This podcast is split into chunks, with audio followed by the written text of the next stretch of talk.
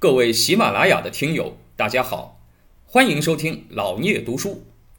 即将播放的是我的语文课系列。语文是我们最熟悉的课程，曾经让我们又爱又恨。现在就让我们一起来重温语文课，吐槽语文课。文学这个东西，它是没有壁垒的，啊，文学没有一道墙壁。哎，那么你比如说很多学科，很多学科都有这个东西，哎，都有所谓壁垒。哎，墙壁、堡垒，哎，你比如说数学有壁垒吧？啊，数学的壁垒当然很高，啊，数学，你如果前面的东西不学，直接学后面的东西，除非你的智商格外高啊，那个不谈，啊，这个普通人，如果你中间脱节了，直接学后面的东西，你学不来的，啊，因为它的内在的逻辑性是很强的，而且确实是需要专业人士的辅导，你才能够学得会，对吧？啊，你像这个化学也一样，啊，生物、地理，啊，这些学科都是有它的壁垒的。包括大家今天啊，大家各位所学的专业啊，你说这个经济有壁垒吧？当然有壁垒。经济学啊，你不懂数学的人，经济学那些模型、那些曲线你都看不懂，啊，你连坐标系你都不懂，那你根本没法进入这门学问，它是有壁垒的。啊，这个哲学也有壁垒。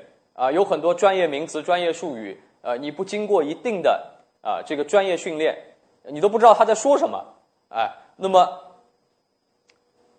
只有文学这个学科很特殊，啊，文学任何人都可以在任何时间进入，啊，而且进入的啊这个啊进入的这个起点可以完全不同，啊，你也可以从啊最简单的文学。开始进来，从识字课本开始进来，哎，你也可以一下子从什么？从文言文进去可以吧？啊，同样也可以啊。咱们的祖先古人从《三字经》《百家姓》《千字文》进入也没有问题，他也能进入这个世界啊。你现在吧，呃，你可以从这个啊最简单的啊这个我去上学校天天不迟到这个进入也可以啊。有的人他如果有特殊的机缘。啊，他可以从更高的起点进入，啊，比如有的人他可以直接从大学之道，在明明德开始进入，啊，他识字就是识那些字的，啊，从那那个角度进入可以吧？也可以，啊，有的人他也可以直接从魔幻现实主义角度进入，啊，他从从小就看《百年孤独》，啊，其实也能看得懂，只要他认字，啊，其实也能看得懂，啊，所以文学没有什么很明确的壁垒。啊，你哪怕不认字啊，每天你妈妈给你念一个故事，你同样也能欣赏文学，啊，但是你妈妈每天给你念数学课本，给你念解析几何，如果你没有经过专门的训练，念到你十八岁，你就就靠耳朵听，你你说你能听得懂吧？你肯定听不懂，哎，那么文学它没有公式，没有符号，也没有术语。啊，文学的工具就是语言文字，啊，就是靠我们日常的语言以及文字来传播，这是文学的一个特点。那么，所以呢，好像每个人都可以从事文学创作，啊，不管你识字不识字，不识字一样可以创作文学。我们都知道，在西方文学史上，呃，有一部非常重要的。文学作品叫什么？叫《荷马史诗》。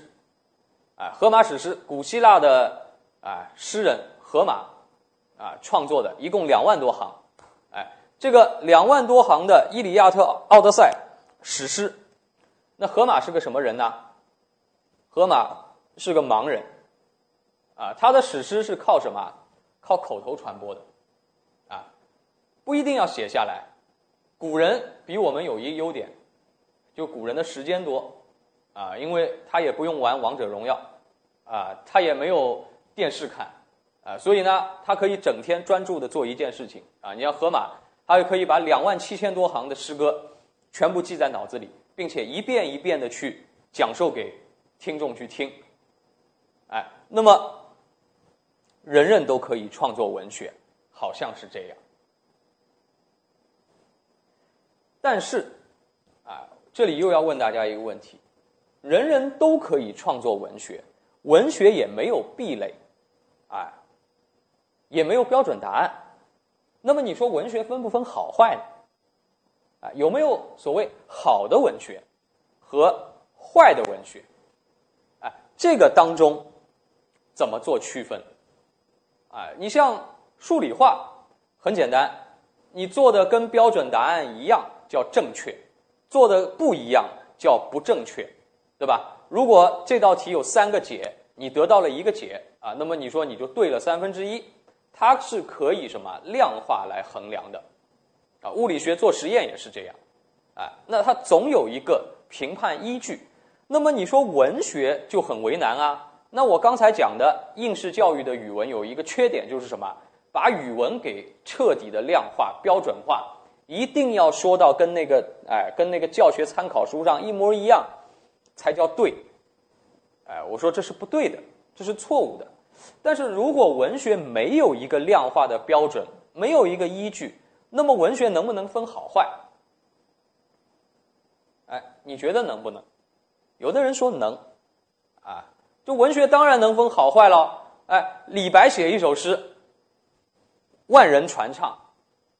我自己写一首诗，人家看都不要看，哎，那你说这不就是分出好坏来了吗？也有人觉得不服气啊，也有人觉得，哎，我我自己写篇文章，我自己写首诗，我自己看了很感动啊，呃，这个你们不愿意看，是因为什么？你们势利眼啊，李白有名，所以呢，你们就是这个先入为主的就觉得他好了，好在哪里呀？我也没觉得有多好，对吧？我就觉得我自己写的这首诗很好，哎。那么文学它到底是一个有客观标准的东西呢，还是一个它是一个完全主观的东西呢？哎，这个我们可以思考思考。啊，人人都可以从事文学创作，哎，那么文学创作分不分高下？怎么分？我们来看看一些具体的例子。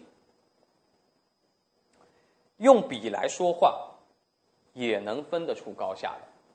感谢您的聆听。如果您有任何问题想与主播交流，请在评论区留言。欢迎订阅本专辑，期待下集再见。